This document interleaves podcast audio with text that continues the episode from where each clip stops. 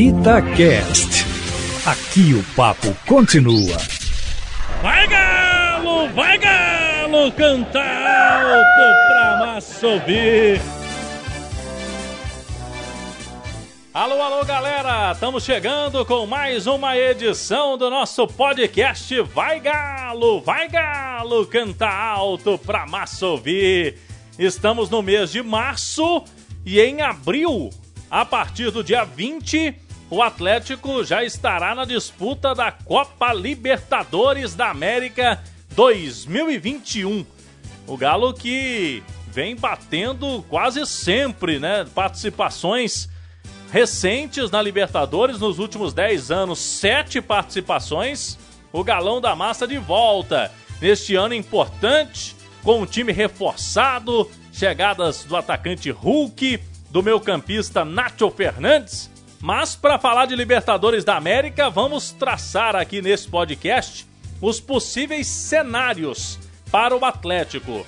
Vai ter sorteio na Comebol dia 9 de abril.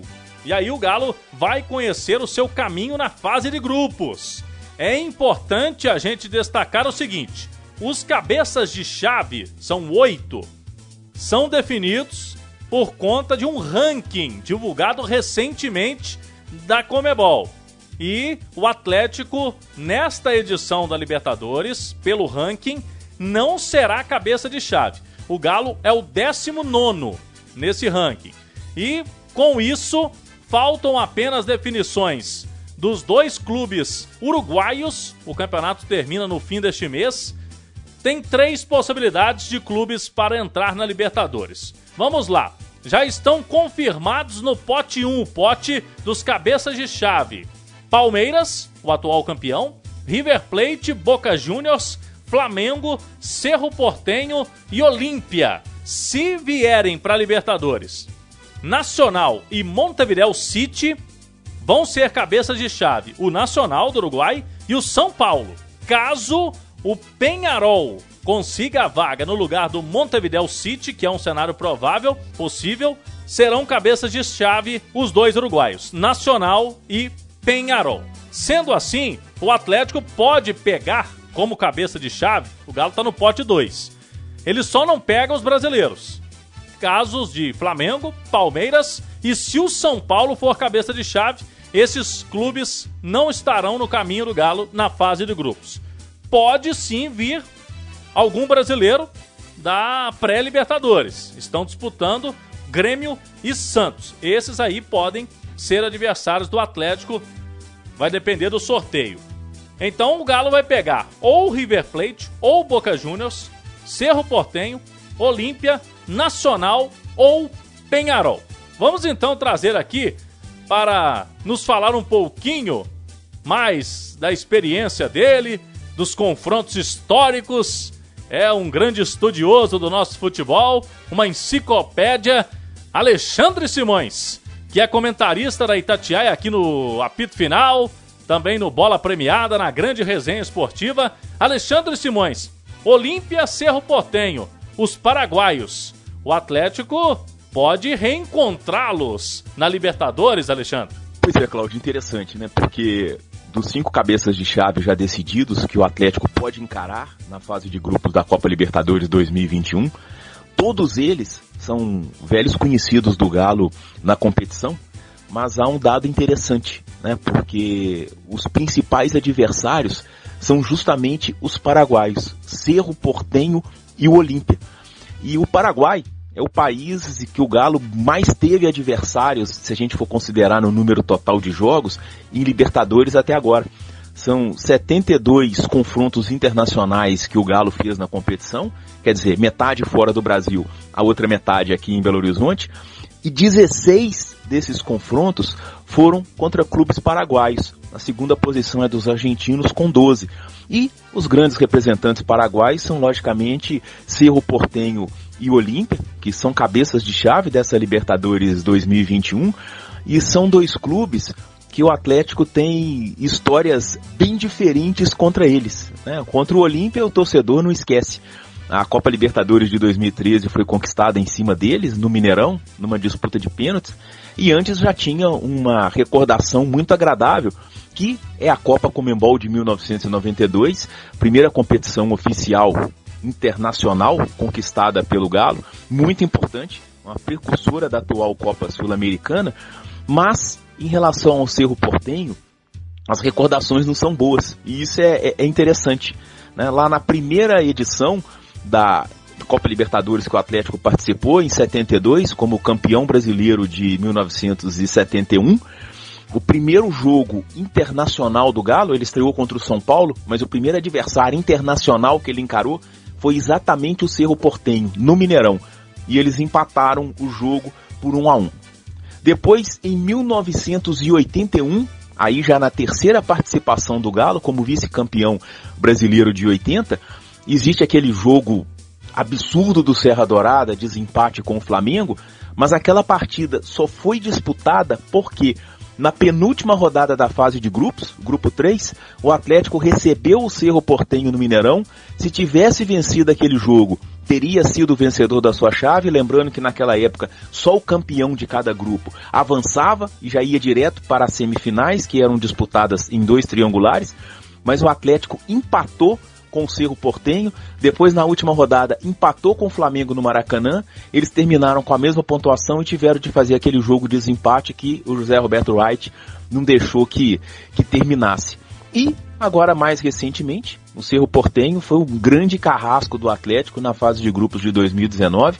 O Galo, depois de passar pelos uruguaios Danúbio e Defensor na segunda e terceira fases, respectivamente, ele estreou na fase de grupos recebendo o Cerro Portenho no Mineirão, perdeu por 1 a 0 e depois, no retorno, foi jogar lá em Assunção, tomou uma goleada de 4 a 1, decretou a queda do Leverkusen. Então quer dizer, há muita história do Galo contra esses dois paraguaios que ele pode encarar agora na fase de grupos da Libertadores 2021. É verdade que são momentos bem diferentes, né? O Atlético tem um time muito superior ao que tinha em 2019, por exemplo.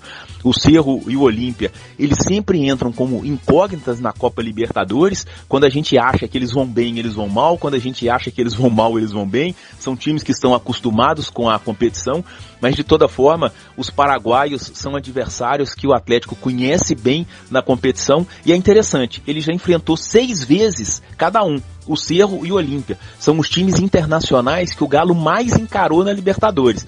Então, se ele cair no grupo de um dos dois, será o adversário que o Galo mais encarou, isso falando de clubes internacionais, na história da Libertadores. No geral, é o São Paulo, são 10 confrontos, mais o tricolor do Morumbi, ou será a cabeça de chave, aí depende um pouco da situação do Penharol do Uruguai, ou estará no pote 2, que é o mesmo pote do Galo, Cláudio.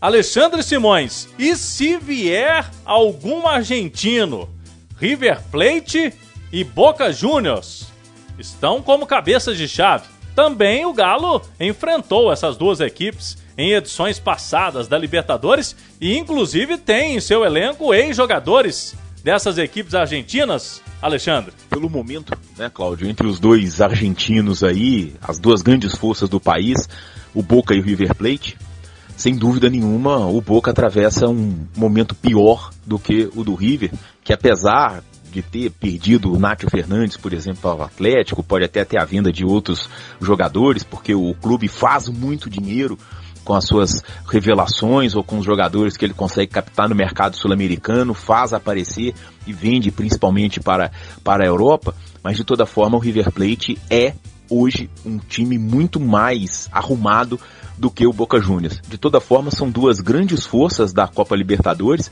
Caso o Galo caia no grupo de um deles, haverá um, um encontro ou reencontro né, de um grande jogador do Atlético contra o ex-clube, que é o Júnior Alonso, o zagueiro, veio do Boca, e o Nátio Fernandes, que ainda nem estreou, veio do River, e serão reencontros, porque o Atlético já encarou os dois num grupo da morte numa semifinal de Libertadores. Sim, a Libertadores em 78, que o Galo disputou como vice-campeão brasileiro de 77, ela ainda era naquele formato em que as semifinais eram disputadas com dois triangulares em ida e volta.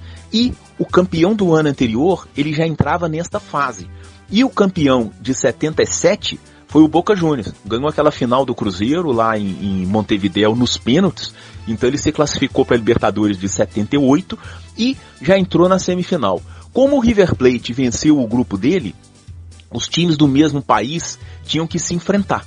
E o Atlético, que também venceu o seu grupo, que contava ainda com o São Paulo e os chilenos Palestino e União Espanhola, caiu nesta chave com os dois argentinos. Eles eram praticamente a base da seleção da Argentina, que tinha sido campeã do mundo em 1978, numa Copa que eles sediaram, e o Galo ainda estava sem o Reinaldo.